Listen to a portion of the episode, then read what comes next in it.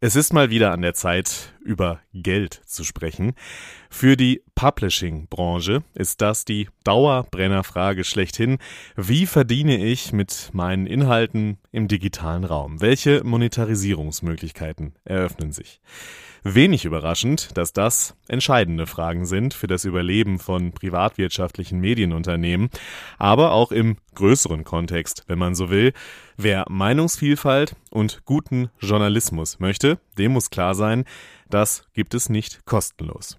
Deswegen schauen wir heute auf ein paar Möglichkeiten, wie Publisher ihren Content monetarisieren können und wie die Branche das Next Level von Digital Publishing erreicht. Jetzt geht's los. This is Media Now, der Podcast der Medientage München.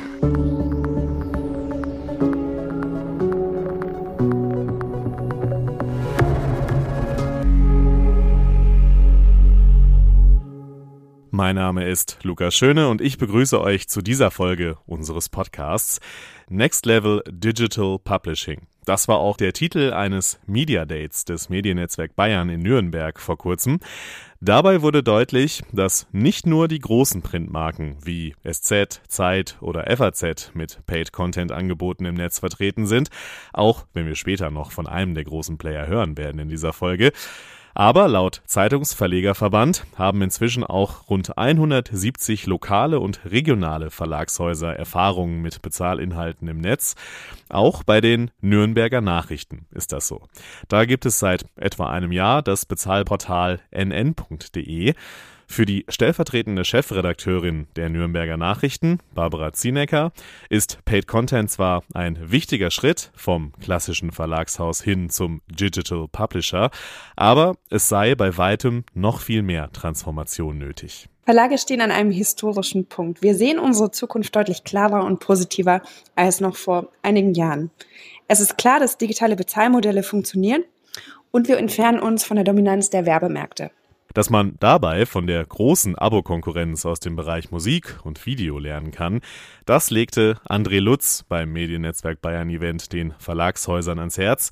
Lutz ist CEO von De facto B1, das ist eine Beratungsagentur für Consumer Engagement.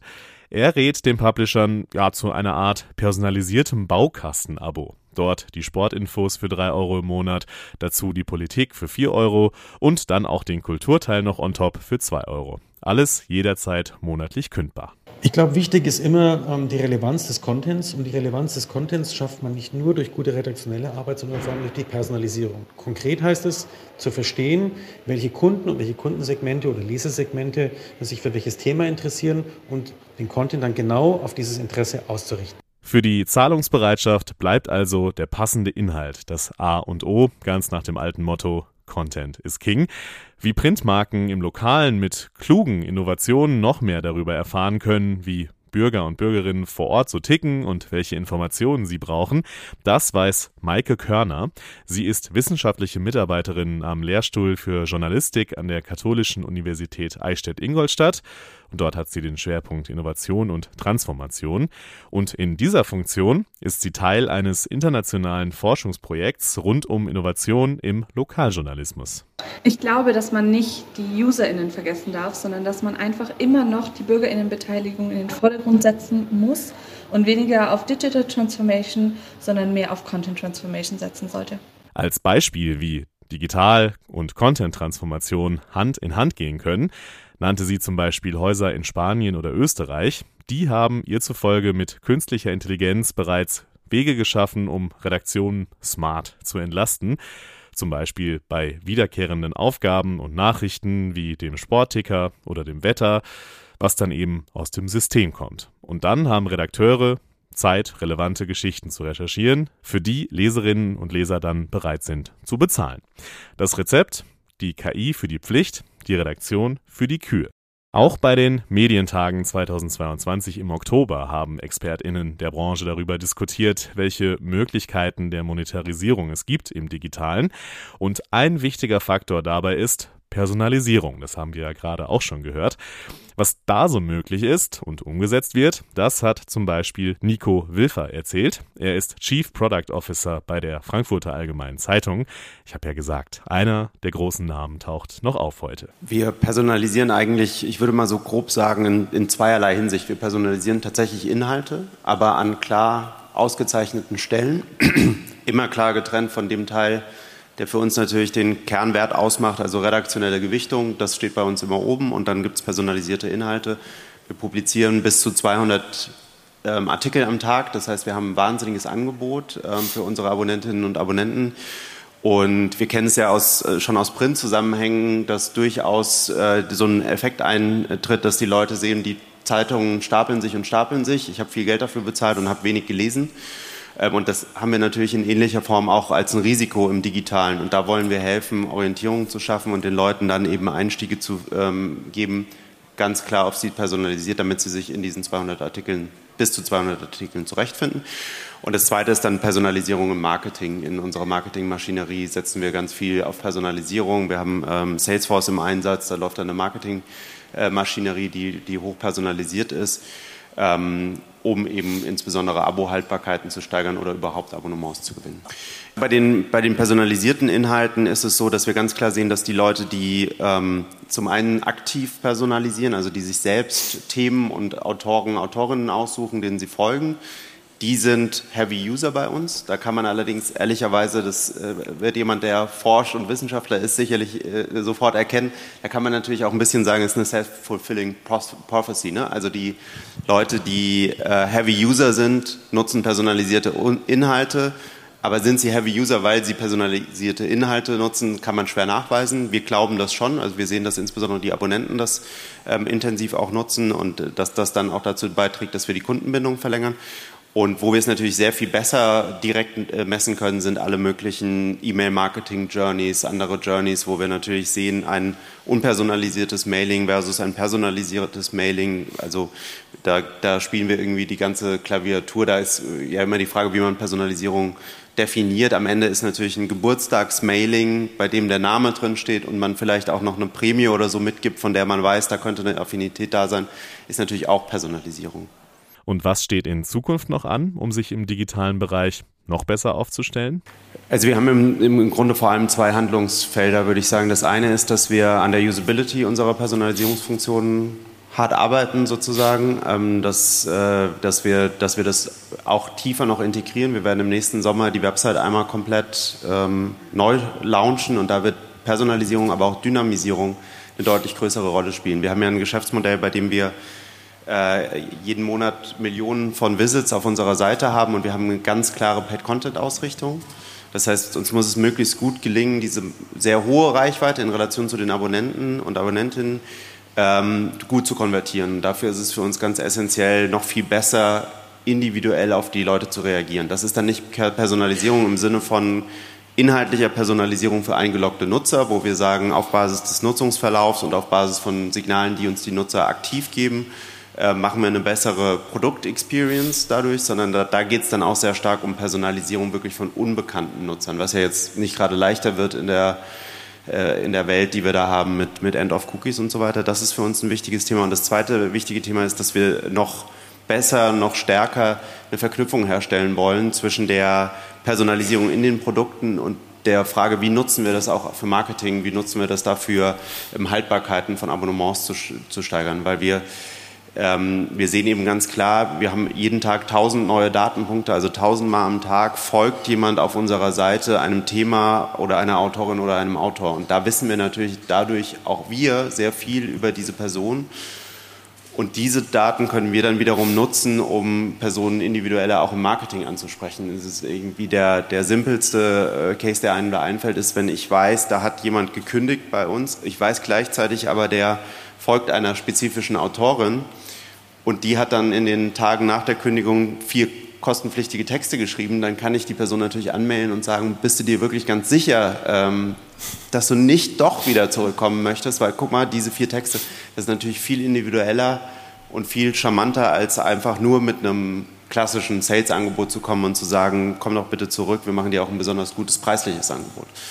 über solche Fälle äh, denken wir viel nach. Generell gilt auch beim digitalen Publishing natürlich, kenn deine User, kenn deine Zielgruppe, um deine Angebote und Strategien auf sie abzustimmen. Das sagt auch Sabrina Hoffmann als Chefredakteurin der Dachregion bei BuzzFeed. BuzzFeed steht ja für die junge Zielgruppe, also für Millennials und Generation Z. Und da muss man sagen, die sind natürlich aufgewachsen mit hochpersonalisierten Feeds in den sozialen Medien. Da gibt es ja Algorithmen, die den Content dann genau so passend ausspielen nach den Interessen. TikTok hat es ja zum Beispiel mit der For You-Page perfektioniert. Da folgen dann jetzt auch die anderen Player im Social-Media-Bereich, weil das so super funktioniert. Ähm, und wir bei BuzzFeed gehören in Deutschland ja zum IPPEN Digitalnetzwerk. Das heißt, wir profitieren dann natürlich von den Entwicklungen, ähm, die da für das gesamte Netzwerk gemacht werden. Also es gibt nicht, wir haben nicht eigene Entwickler, sondern das wird einfach, da werden Lösungen entwickelt, die, ähm, von denen alle Portale profitieren. Das sind ja über 80. Und ähm, was da IPPEN ähm, digital macht, ist, wir haben ähm, eine Abteilung, die heißt Intelligent ähm, Content Recommendation. Und das bedeutet, wir sammeln Daten in der Datenbank über die NutzerInnen, erstellen dann 360-Grad-Profil mit der Lesehistorie, mit dem Navigierverhalten, mit E-Commerce-Daten und dann bieten wir den auf Basis dieses Machine Learnings ähm, passende Artikel an mit dem Ziel, dass ähm, die natürlich ein tolles Leseerlebnis haben, genau die Sachen finden, die für sie relevant sind und dann immer wieder kommen. Also dadurch, dass dann dadurch eine Loyalisierung ähm, passiert und natürlich auch, dass der Revenue per User steigt, weil dadurch kann man natürlich auch viel bessere zugeschnittene Werbeangebote ähm, einbinden. Noch wieder eine andere Zielgruppe hat der Corneli Verlag. Miriam Karsch ist dort geschäftsführende Gesellschafterin. Also Corneli Verlag verlegt ja den, äh, die deutsche Ausgabe des Playboy. Wir haben die Lizenz für die Publishing, also die Publishing-Lizenz für Playboy vor drei Jahren von Hubert Boder Media übernommen. Das heißt, Corneli ist ein sehr junger Verlag. Ähm, wir mussten also in den ersten zwei Jahren haben wir erstmal angefangen, unsere digitalen Plattformen von Bruder abzulösen, sie neu aufzubauen. Wir haben die Website gelauncht, Playboy Premium ist unser Paid-Content-Angebot, äh, haben wir gelauncht. Wir haben die Shops zusammengeführt, Abo- und Einzelheftverkauf Shops zusammengeführt. Das heißt, ich muss sagen, wir stehen tatsächlich, was das Thema Personalisierung angeht, eher noch am Anfang. Ähm, wir haben bei den Relaunches natürlich das Thema Personalisierung immer mitgedacht. Das heißt, wir haben die technischen Voraussetzungen geschaffen, eben auch in Zukunft personalisierte Angebote auszuspielen. Ähm, sind aber aktuell tatsächlich, nutzen wir die Personalisierung vor allem in der Kundenansprache, also im Marketing.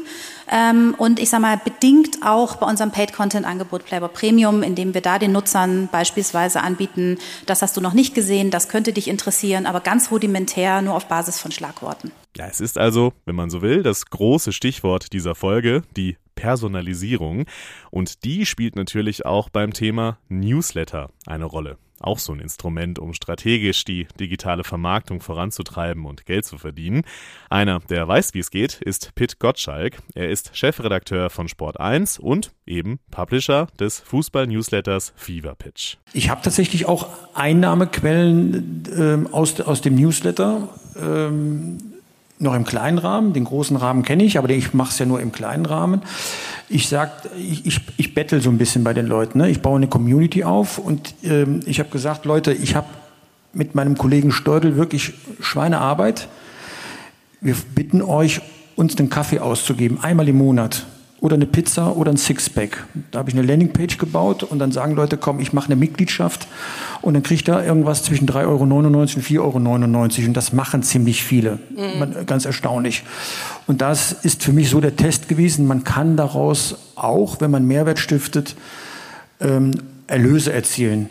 Ich habe auch ein Buch geschrieben und wenn ich auf das Buch hinweise, dann kriege ich mal morgens dann auch tatsächlich fast 100 Bestellungen für das Buch mit persönlicher Widmung, was ja auch eine schöne Rückkopplung ist. Das entsteht auch echter Umsatz.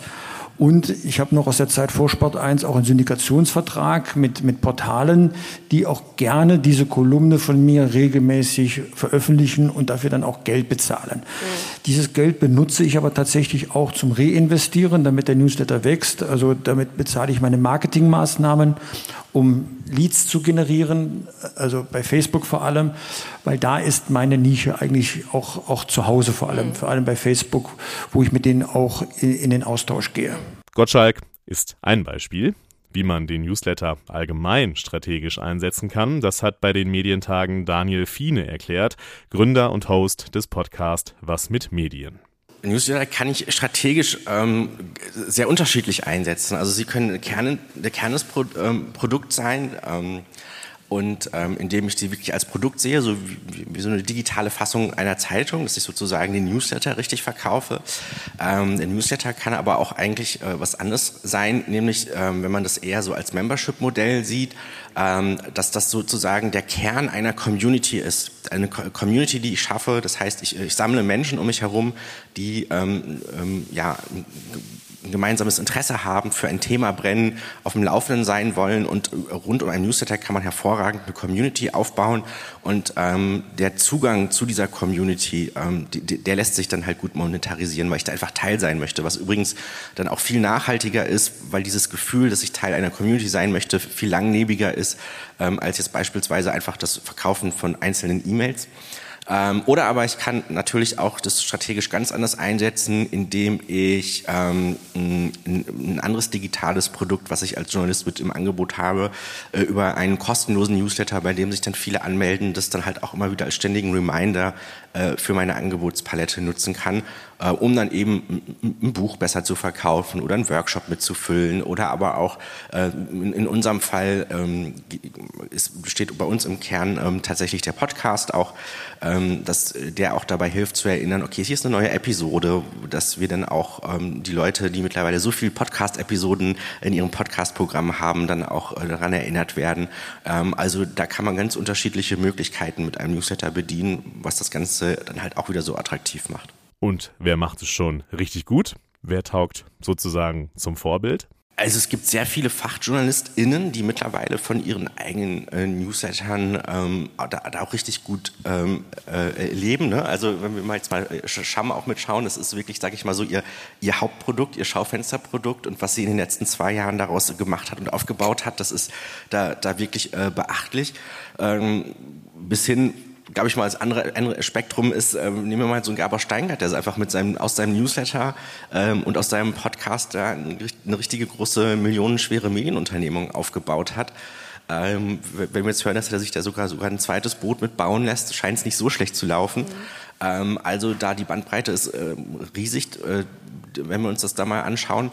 Ähm, aber ich glaube, besonders ist es interessant ähm, für JournalistInnen, egal ob sie jetzt in einer festen oder freien Anstellung sind, ähm, die wirklich so für ein Thema stehen, was sie selbst wirklich fasziniert, wofür sie brennen und wo sie auch sagen, da möchte ich regelmäßig am Ball bleiben. Das muss nicht wirklich der tägliche 6.10 Uhr Newsletter sein. Äh, ich glaube, selbst auch ein schöner wöchentlicher Newsletter, äh, da, da, da kann man wirklich ähm, auch Dinge starten, ähm, wo man am Anfang vielleicht noch gar nicht weiß, ähm, was bringt es mir ein, aber sicher ist, äh, vielleicht ist das irgendwie ein Projekt, was dann irgendwann einmal die Hauptaufgabe in, in, in dem Job wird, wovon man richtig leben kann, oder auch vielleicht der Sprung in die Selbstständigkeit.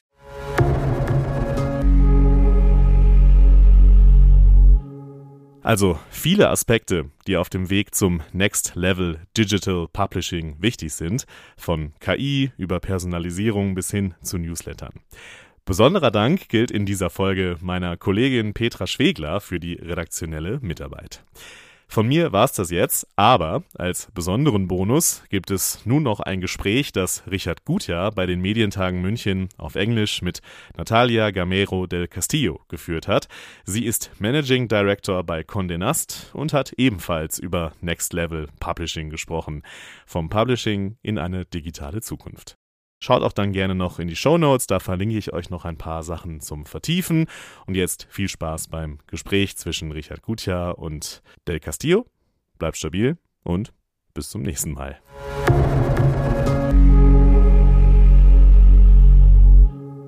Ladies and Gentlemen, meine Damen und Herren, bitte ähm, bleiben Sie oder kommen Sie vielleicht zu uns hier hinein, denn es geht gleich weiter. Wir freuen uns sehr, dass wir Natalia Gamero del Castillo hier äh, bei uns haben. Unser Titel sehen Sie hier hoffentlich gleich.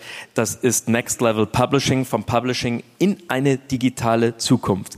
I start in German and then we switch over to, to, to English. Okay. 143 Printmagazine, über 100 Webseiten. Und vor drei Jahren hat Condé Nast unter einem neuen Chef einen Radikalumbau begonnen. Und weltweit wurde dabei die komplette Führungsstrategie und auch die Häuser neu sortiert und umgebaut. Und äh, seit zwei Jahren gibt es auch hier bei uns in Deutschland für die großen Magazine, die Sie natürlich alle kennen, Vogue, GQ, Glamour, keine Chefredakteure mehr in Deutschland, sondern das macht alles zentral, eine Zentralredaktion in London. Und die Leiterin dieser Abteilung, die Managing Director für Europa, ist eben Natalia. Und mit ihr wollen wir uns unterhalten, was Condé Nast vorhat, wie ein traditioneller, über 100 Jahre alter Publisher jetzt zu einem digitalen Player wird. Natalia. Hi, Richard. When you think about Condé Nast here in Germany, most people would say they would probably know Vogue, they would probably know GQ, maybe Glamour. What you wouldn't hear from the people on the street is, oh, that is a digital platform or digital news or, or, or, or magazine that, that, that I'm familiar with. How how hard is it to, to, to make that shift from a legacy print magazine to the digital era? So thank you, Richard, for this wide question that will allow me to tell you about our transformation for the first time in Germany. So it is a big, yeah, it is a big moment, big moment for me. Um, so it's it's been a long journey, and I have here some of the people from my German team. And as you say, we were known, and we have to start from the beginning. I, and I hope that in the next 20 minutes I can convince you that our transformation is all about expansion, it's about connecting the teams, it's about shaping the global conversation and also the local conversation. But two years ago, only two years ago, we were a, we were a magazine publisher. We were a company which was mainly known by its magazine business, while now we define and we think we are, two years later, a global media company creating and distributing content in every single platform, 80 platforms, and in every single format. And it, has been such a journey. And I remember reading a piece at the, a very good piece at the New York Times where one of the, one of the members of our board said, well, if we don't want to look as a museum, we, we have to transform and we have to transform radically. And this is the hardest part, and this is the most beautiful part of transformation, the, the, the, the, the radical change that we've been through. Because Changing radically allows you to think in a different way, to reshape the company culture, to think, okay, I've been doing things for a while like this, but it might be that it is not the right way to do things in the future.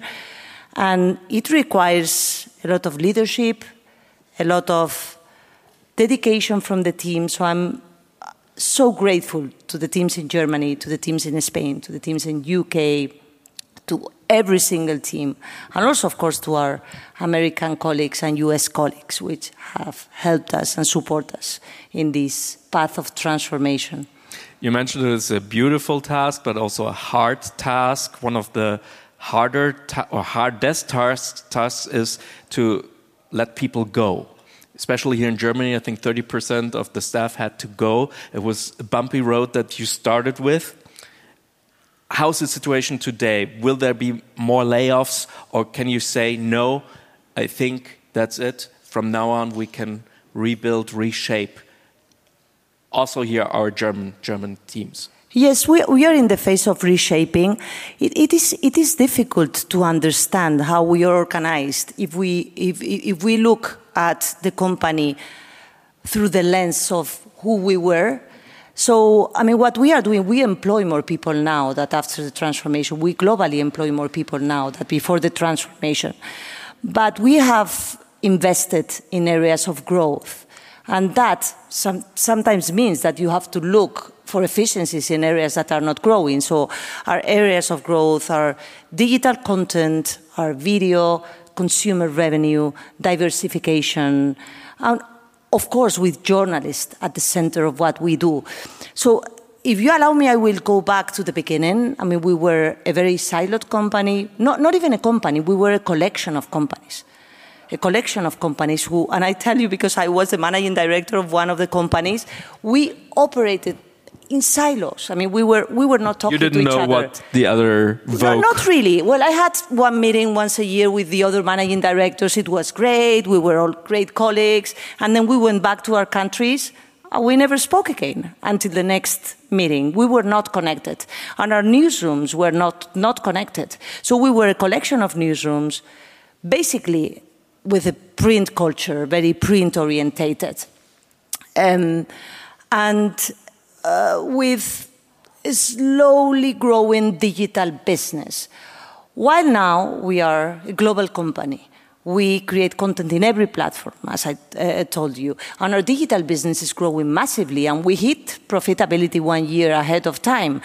And to be in this position, we had to go through pain, and we had to go through transformation, and we had to say goodbye to colleagues, which is never easy.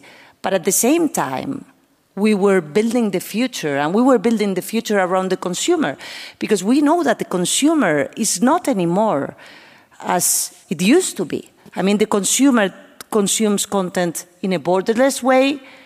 They are more platform agnostic that we used to be.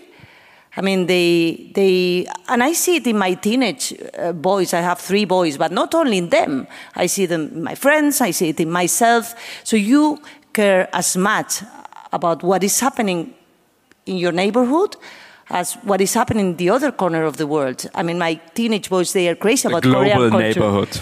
Uh, yeah, exactly. I mean, my, my, my, my teenage boys, they are crazy about Korean culture, but also the new Spanish series. So everything is kind of borderless. Even how we move between spaces, the office space and the on home, everything. I mean, I remember reading this Bauman book about modern liquidity. I mean, everything is liquid. I mean, I don't, I wouldn't know how to describe modern times now.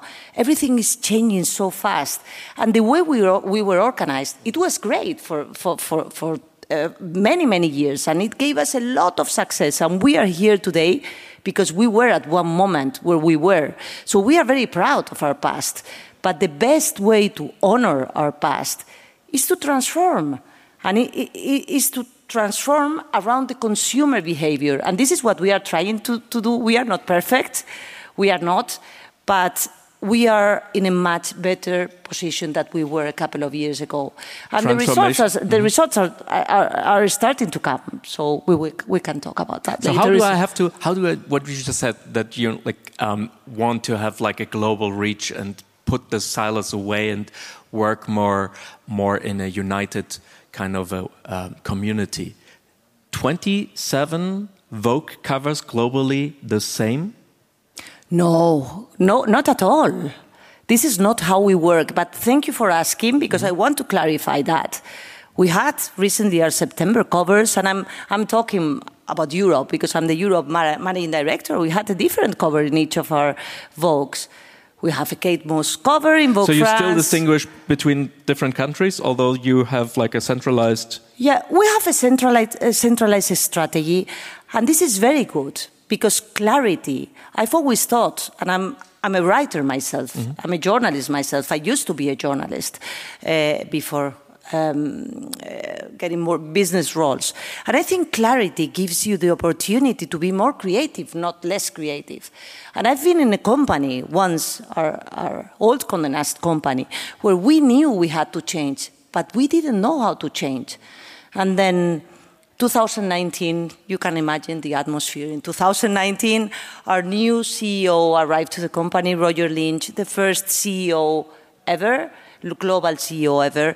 So he merged the companies into one global company. He appointed a new leadership team and he sent a strong message. 80% of the people was new. and a global 80% of the people was new. very famous woman. But um, let me ask you, because I'm a journalist myself, you just said this is the first time in Germany for you. How do you know what German people like to read from the UK? UK is not even Europe or EU Because we are not centralized in the UK. Our, we have a German newsroom. We have a global. not really a German newsroom. We have a global newsroom. So, for instance, I, I, will give you an example because I know that it can sound a little bit abstract from the outside. In the past, we had 27 Vogues chasing one story without speaking with each other. Now we have a global Vogue newsroom with local hubs. And this is not, I mean, th- th- this is how Anna Wintour explained it. So, I mean, this is a global Vogue newsroom. The editor in chief, yeah. With, yeah, a, a, global chief content officer of the company. So, uh, one global newsroom with local hubs we still have a beating heart and eyes in each of the countries. I don't think many companies can claim that they hire journalists in 32 countries. Not a lot. For sure, not the platforms. And we do. And we do in Germany. And, and our German team, which is part of this wider global team, they are really helping to shape the culture, helping us to understand what the German consumer wants we also have added new jobs that we didn't have. Right. Like social media specialists exactly. and audience specialists, and of course SEO. We used to have SEO, but now uh, our technical capabilities are much bigger. We have global centers of excellence. We are ready for what is to come, and we are ready for the new consumer now. We were not. It was beautiful. I mean, I'm, I'm not saying that we that the past was the, the, the wrong place to be while we were in the past, but we are now very future facing. We want to build the future, we want to shape the future. And we don't want, as a media company, I think it was our responsibility to reflect the society changes that we were seeing. And honestly, we couldn't connect with a global audience. Mm-hmm in this small silo that we mm-hmm. were it was okay. great for creating like local magazines in the past it was not a great structure to create content across platforms because our superpower now is borderless. This is our superpower. And it connects with how the consumers are consuming content. And we are determined to reflect how the consumers consume content because we are a media company and we want to reach the audiences where they are. And this is our main goal. And then the business comes after that. All right. But first we want to meet the consumers where they are. I feel your energy. It's really yeah. I have a lot of really, energy. Yes, uh, it's, it's, it's, it's, I really believe him. I mean, I couldn't amazing. I couldn't have done it if I didn't really believe in what we were doing.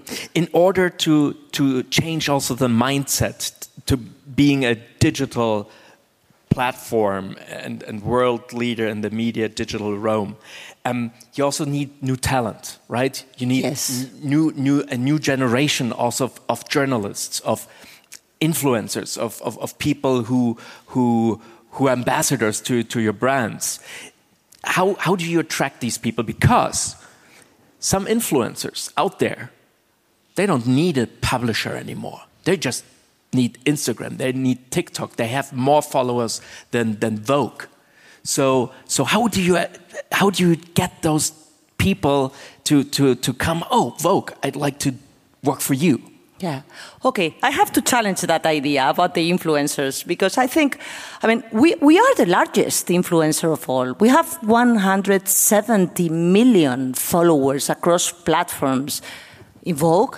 So we are huge. We are very big. And also we have incredible brands in nearly every desire point. So we have GQ, we have AD for design lovers, we have Vogue, we have um, in the UK World of Interiors, and we have uh, um, House and Garden. So we, we have a huge portfolio, yeah, huge altogether, portfolio but, of brands. But follow, follow my follow. Please yeah, follow I, my thought. I will answer your if question. If I yes. would be like a, a well situated influencer and I don't have to share my money with anybody. I can rake it in just as it comes. I can have a contract with L'Oreal, I can have a contract with a designer or whatsoever, and, and wear their outfits. I get, I, I, you cannot pay me as much uh, money as I could get directly from those companies. Yeah, but, but we, we don't need to pay the influencers. I mean, we've been as, as, the company from the very beginnings of time, we've been champion new voices, we've been champion new, new talents. And this is exactly what we do from our big and borderless influence because our superpower is that we can create content across platforms. We are not locked in one platform.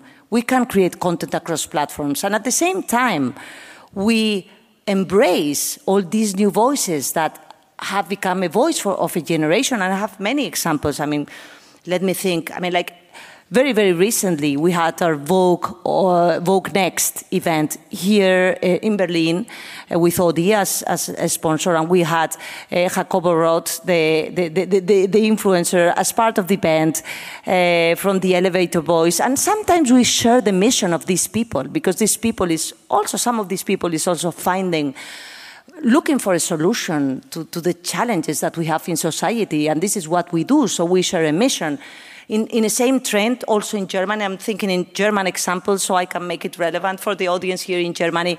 We, we, we had uh, Stefania Elisa, the TikTok massive influencer.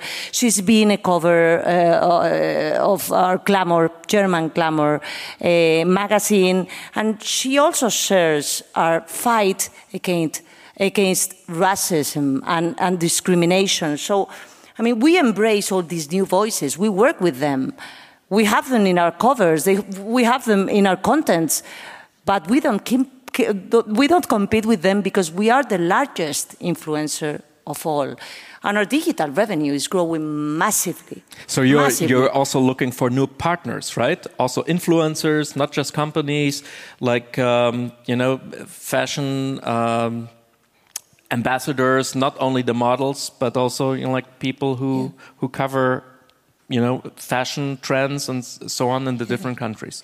Yes, we, as, as a company, global company, uh, which has teams in more than 32 countries, we have the responsibility also to identify and champion local talent. Mm -hmm. And for that, our new organization is very good because we have our local teams, our local teams which are part of this bigger picture mm. now who have like a closer relationship with the communities of creators in each of the countries so you have scouts yeah. so we identify mm -hmm. them okay. our newsrooms i mean it's uh, identify these talents and we can use our amplified distribution to give them voice at the global level.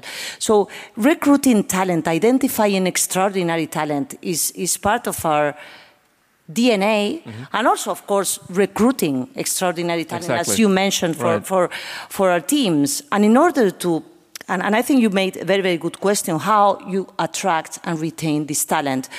And I think the answer to that is that at the heart of a business transform of our business transformation, there is a cultural transformation. Mm-hmm. Huge. We have been evol- evolving workplace values to an extent that I cannot believe. I mean, it's all about recruiting diverse yeah. talent. This is so important for us. Mm-hmm. So, so important because we want to connect with diverse audiences. So it would, wouldn't make sense to have like a flat, everyone coming from the same background employee. So we have an, our diversity and inclusion Council and our Sustainability Council, and they are so central to our new strategy. I was surprised. I have to give it to you. Like you really um, changed the whole structure, even the C-level uh, areas. You know, like you really diversified uh, over the past few years. That's that's that's amazing, actually, to see. Um, can I? Because we're running out of time, but one really important question is you know, um, the German publishers are fighting against like US tech social media um, money and, and about the budgets. We just had somebody who's who was responsible for, for laying down like the, the, the budget plans for for uh, advertisement here here in Germany, and he said seventy percent of all the money goes to Google and Facebook, basically in the digital realm. How do you how you cope with that? What is what is your connection to to the big tech companies who are more and more eating your lunch? Yeah, great question. Uh, with with the big companies, big tech companies, what we want to do and what we are actively doing is building long-lasting relationships with them. Because I've, as I've been repeating, because this is so key for our strategy, we, we, we create content across borders, across platforms. And what we know is that our content fuels engagement.